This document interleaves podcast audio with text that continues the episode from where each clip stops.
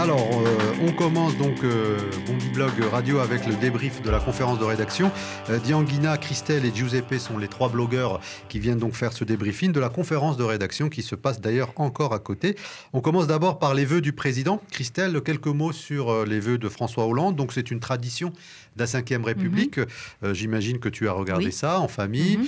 Alors, qu'est-ce que tu peux dire là-dessus? Est-ce que c'est optimiste, c'est pessimiste? C'est un jeu classique de la Ve République Est-ce qu'il y a quelque C'est un jeu classique et normal de la Ve République. J'estime qu'un président de la République euh, a le droit, euh, je trouve que c'est même son devoir de présenter les vœux aux Français. Euh, maintenant, c'est vrai qu'il a eu un discours très, enfin, assez optimiste. Euh, il avait l'air d'être assez content euh, de lui. C'est un peu la En nous méthode f- Coué, quoi, en fait. Voilà, en nous, en nous faisant remarquer que la France est la cinquième puissance du monde. On, a, on peut en être fier aussi hein, sur certains aspects, sauf que il faut être factuel et je crains que 2015 sera comme 2014, si ce n'est pire. Euh, espérons que non, au moins que ça stagne. Dianguina, qu'est-ce que tu penses de ça, toi? Moi, je trouve que la vraie question à se poser lorsqu'on écoute les vœux du président, c'est tout d'abord euh, qu'est-ce qu'on en attend précisément? Et ce qu'on en attend, euh, c'est en réalité pas grand-chose. C'est un président qui prend la parole le 31 décembre. Euh, c'est pas quelque chose. euh, on n'en attend pas des, euh, des, des- des nouvelles ou, euh, Mhm. ou quelque chose de, de- de- de- qui va venir changer notre quotidien. C'est presque un jeu, comme tu le disais. C'est un jeu qui se produit chaque année. Donc concrètement, on n'en attend rien. C'est euh, c'est plus une tradition qu'autre chose. Voilà. Mm. Giuseppe Euh, au contraire, au contraire, moi je pense que euh, sur ces vœux-là, moi j'en attends beaucoup. Moi je pense qu'un président, après un an, il doit pouvoir dire, voilà, moi j'ai euh, fait régresser le chômage, j'ai euh, éradiqué la pauvreté dans le monde. Enfin, un vrai président ou un, ou un chef politique devrait pouvoir euh, affirmer ça en fin d'année. Là, ce n'est pas le cas. Et c'est ça qui choque et qui Hmm. fait polémique. C'est aussi un moment un peu de, de transition. Donc, on change d'année. Donc, il y a un certain Mhm. nombre de, de, de- de- de Un nouvelles bilan. décisions à prendre. Mhm. Nous-mêmes, d'ailleurs, dans nos propres vies, euh, on se dit, bah, on va commencer à faire du sport, on va peut-être aller rendre visite davantage aux parents et tout ça. Et là, on a eu le sentiment que François Hollande, finalement, est venu parce que c'est une tradition, mais en fait, il n'avait rien à dire. Et c'est peut-être ça le, le- le plus grave d'un point de vue politique.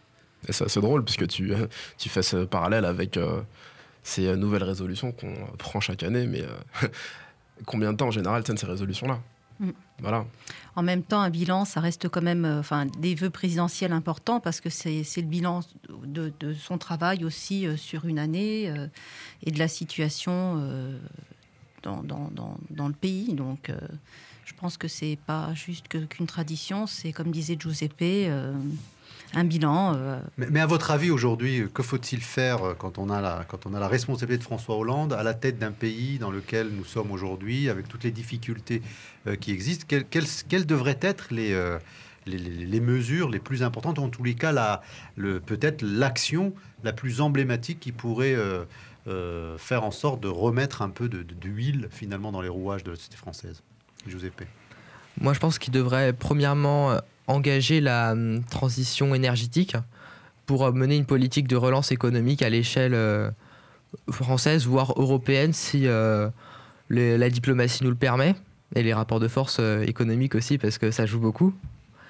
Euh, donc voilà, Ça, il l'a dit plus ou moins, parce qu'il il va donc organiser cette fameuse conférence en décembre 2015 euh, sur, le climat. Donc, il, il espère beaucoup de, de retombées par rapport à ça. Quelle conférence Enfin, Il peut très bien commencer maintenant. Euh, Ça, c'est comme le congrès des, euh, du Parti socialiste, il est toujours l'année prochaine. Et euh, bah non, les gens ils sont au chômage maintenant, ils euh, souffrent maintenant. La planète, elle, euh, il y a le réchauffement climatique, c'est maintenant. Voilà, moi je dis le changement, c'est maintenant. François Hollande, je, je te rappelle à, à tes promesses. Dianguina Moi, je trouve que l'écueil dans lequel il faut surtout éviter de tomber, c'est la politique spectacle, en fait. mm, mm. Euh, je pense que la meilleure chose à faire, c'est de prendre des réformes et des réformes surtout structurelles.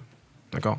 Parce qu'on prend souvent euh, l'exemple de l'Allemagne euh, comme étant aujourd'hui un- une forme de réussite de modèle social euh, dans la crise dans laquelle la plupart des, des nations européennes et occidentales se trouvent endiguées maintenant.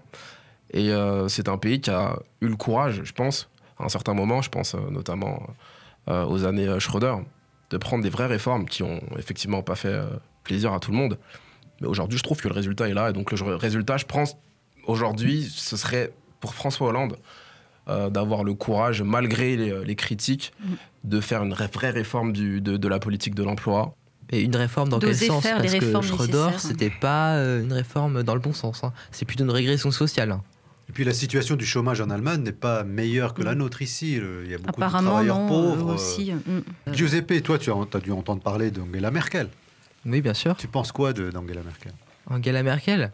Euh, Personnellement, je, peut-être qu'elle est sympa, je ne la connais pas, mais euh, politiquement, je, voilà, je combats ses idées.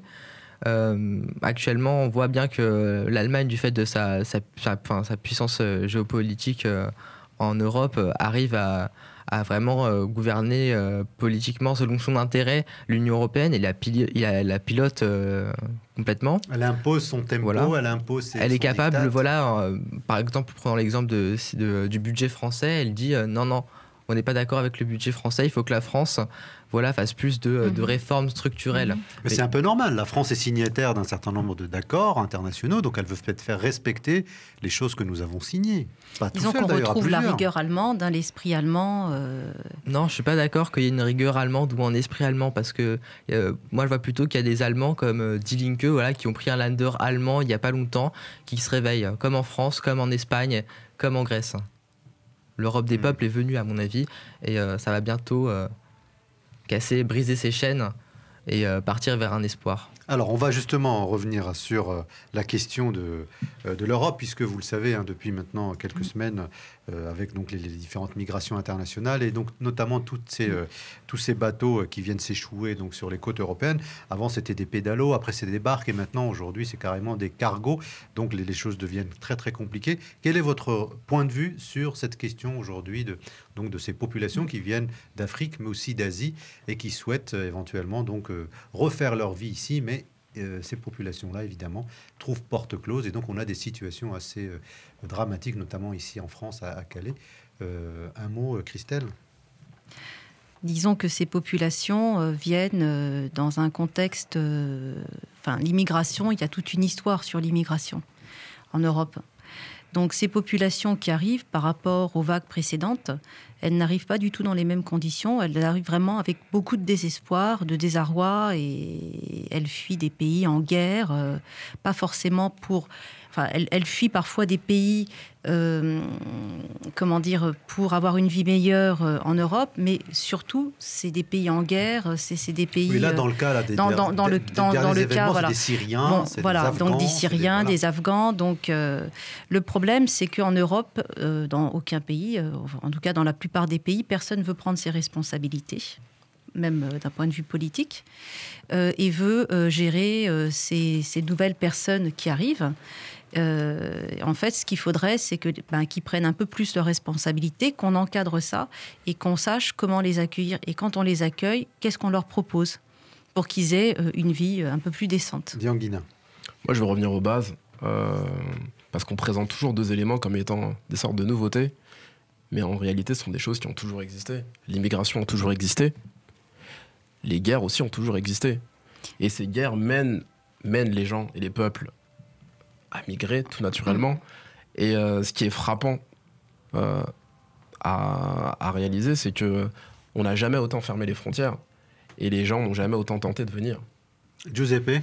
Mais c'est assez intéressant parce que on voit bien cette logique de euh, la propriété privée avant tout et le, le, droit au logement, à avoir des conditions de vie décentes passe au second en fait.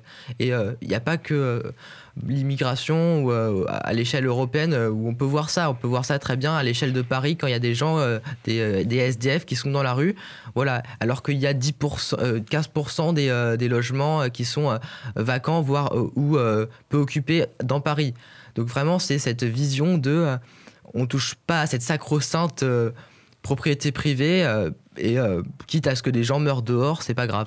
Alors l'autre aspect, on va terminer là-dessus, c'est que euh, ce résultat-là de ces gens qui viennent chercher finalement une vie meilleure ici en Europe, ce n'est que la conséquence de tout un processus dans lequel les Européens sont complètement impliqués. Mhm. Je pense notamment aux guerres, les ventes d'armes, mais mhm. aussi les catastrophes naturelles. Et donc, tout, ce qui a été évoqué par l'un des blogueurs pendant la, mhm. conférence de rédaction concernant notamment les grandes sociétés françaises qui pillent les, richesses, donc par exemple d'un continent comme, mm. comme l'Afrique. Mais en même temps, on a aujourd'hui une espèce d'atonie politique en France.